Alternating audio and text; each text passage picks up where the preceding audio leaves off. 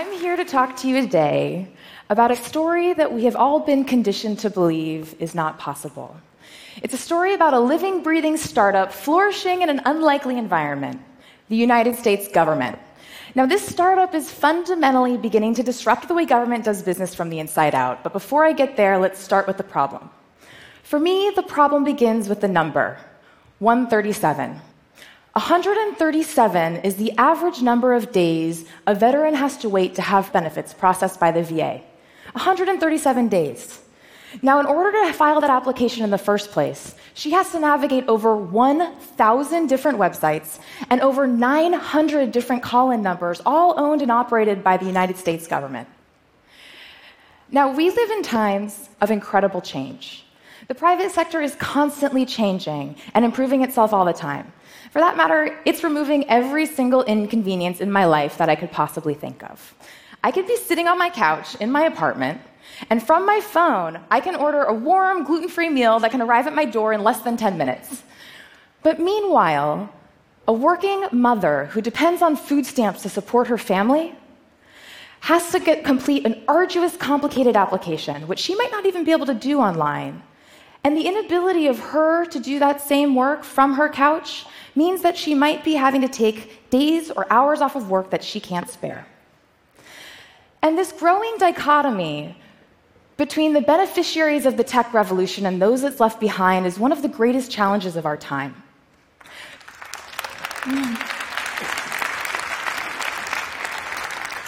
Because government's failure to deliver digital services at work is disproportionately impacting the very people who need it most. It's impacting the students trying to go to college, the single mothers trying to get health care, the veterans coming home from battle. They can't get what they need when they need it. And for these Americans, government is more than just a presidential election every four years. Government is a lifeline that provides services they need and depend on and deserve, which is quite frankly why government needs to get its shit together and catch up. Just saying. now, this wasn't always a problem I was passionate about. When I joined President Obama's campaign in 2008, we brought the tech industry's best practices into politics. We earned more money, we engaged more volunteers, and we earned more votes than any political campaign in history. We were a cutting edge startup that changed the game of politics forever. So, when the president asked a small group of us to bring that very same disruption directly into government, I knew it wasn't going to be easy work, but I was eager and showed up ready to get to work. Now, on my first day in DC, on my first day in government, I walked into the office and they handed me a laptop and the laptop was running Windows 98. Three entire presidential elections had come and gone since the government had updated the operating system on that computer. Three elections. Which is when we realized this problem was a whole lot bigger than we ever could have imagined. Let me paint the picture for you. The federal government is the largest institution in the world. It spends over $86 billion a year, 86 billion, on federal IT projects.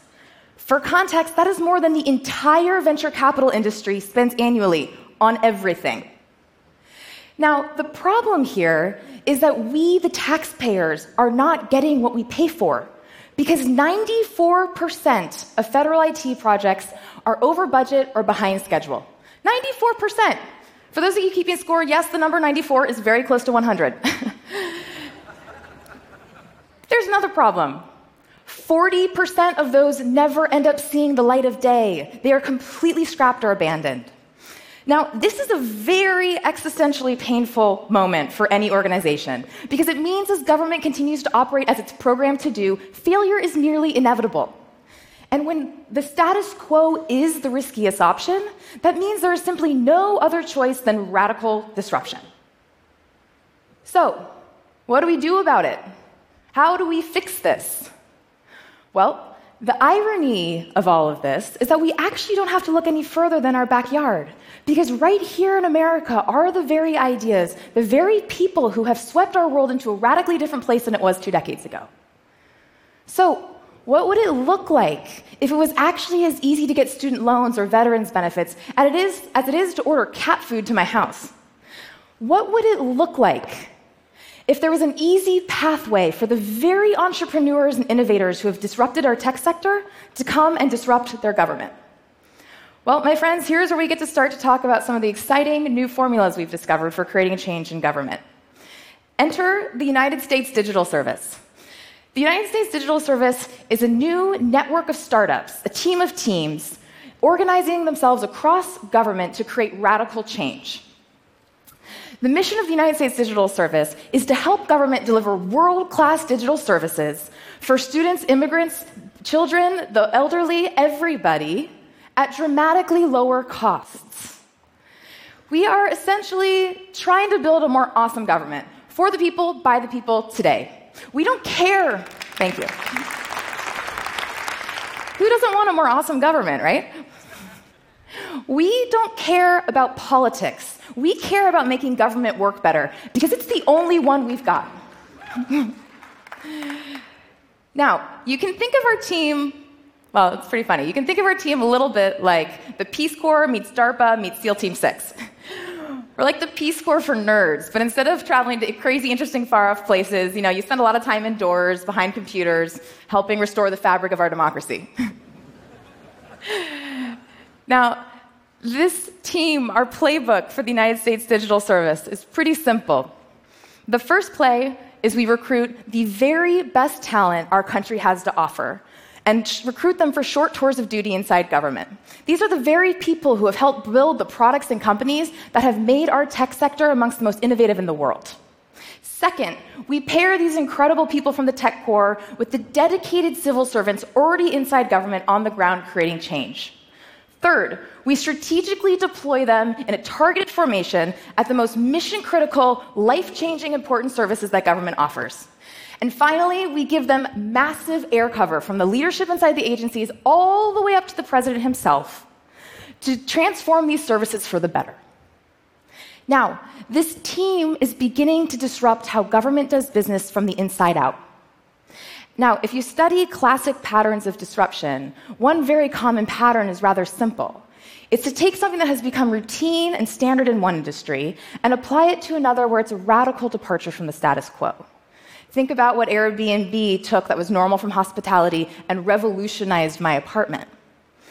The United States Digital Service is doing exactly that. We are taking what Silicon Valley and the private sector has learned through a ton of hard work about how to build planetary scale digital services that delight users at lower cost, and we are applying that to government where it is a radical departure from the status quo. Now, the good news is it's starting to work. and we know this because we can already see the results from some of our early projects. Things like the rescue effort of healthcare.gov when that went off the rails Fixing Healthcare.gov was the first place that we ran this play. And today we are taking that same play and scaling it across a large number of government's most important citizen facing services. Now, if I can take a moment and brag about the team for a second, it is the highest concentration of badasses I could have ever dreamed of. We have top talent from Google, Facebook, Amazon, Twitter, and the likes, all on staff today, all choosing to join their government. And what's incredible is everybody is as eager and kind as they are intelligent. And I might add, by the way, over half of us are women.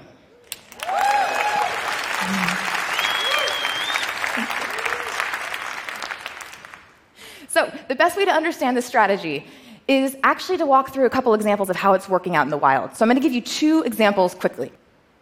First one is about immigration. This, my friends, is your typical immigration application. Yes, you guessed it, it's almost entirely paper based. In the best case, the application takes about six to eight months to process.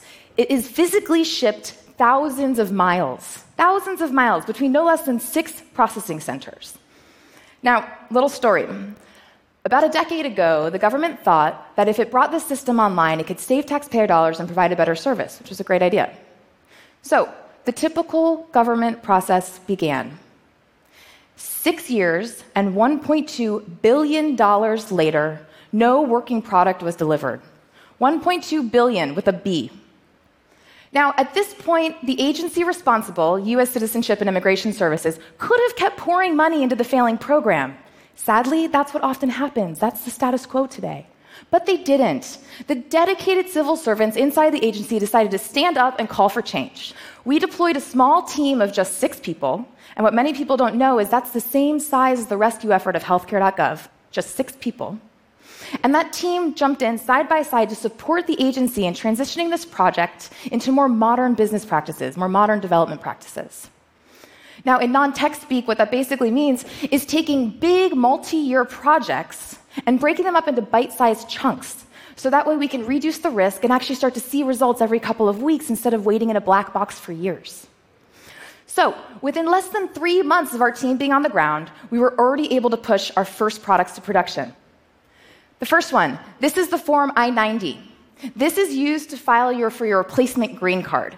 Now, for immigrant visa holders, a replacement green card is a big deal. Your green card is your proof of identification, it's your work authorization, it's the proof that you can be here in this country. So, waiting for six months while the government processes the replacement is not cool. I'm excited to tell you that today, you can now, for the first time, file for a replacement green card entirely online without anyone touching a piece of paper. It is faster, it is cheaper, and it's a better user experience for the applicant and the government employees alike.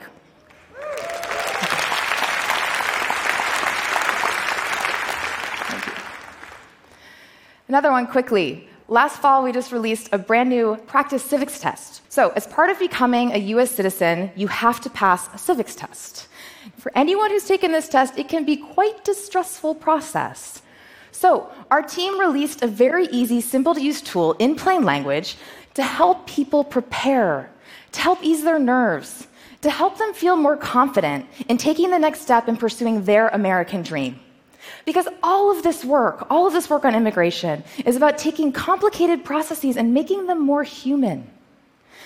The other day, one of the dedicated civil servants on the ground said something incredibly profound. She said that she's never been this hopeful or optimistic about a project in her entire time in government. And she's been doing this for 30 years. That is exactly the kind of hope and culture change we are trying to create.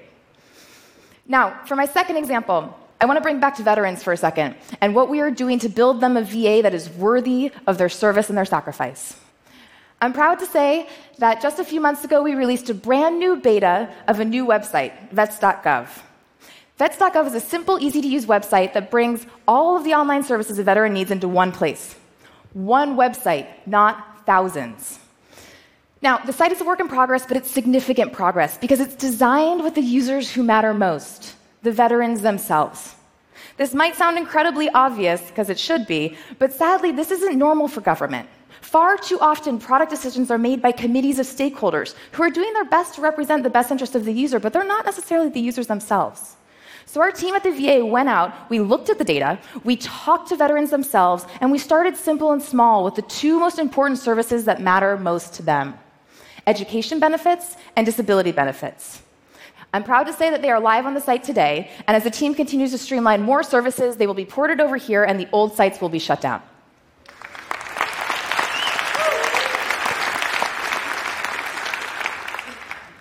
to me, this is what change looks like in 2016.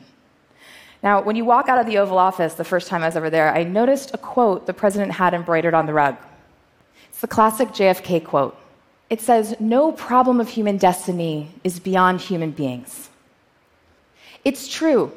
We have the tools to solve these problems. We have the tools to come together as a society, as a country, and to fix this together. Yes, it's hard. It's particularly hard when we have to fight, when we have to refuse to succumb to the belief that things won't change.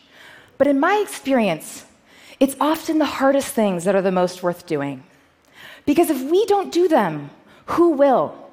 This is on us, all of us, together, because government is not an abstract institution or a concept. Our government is us.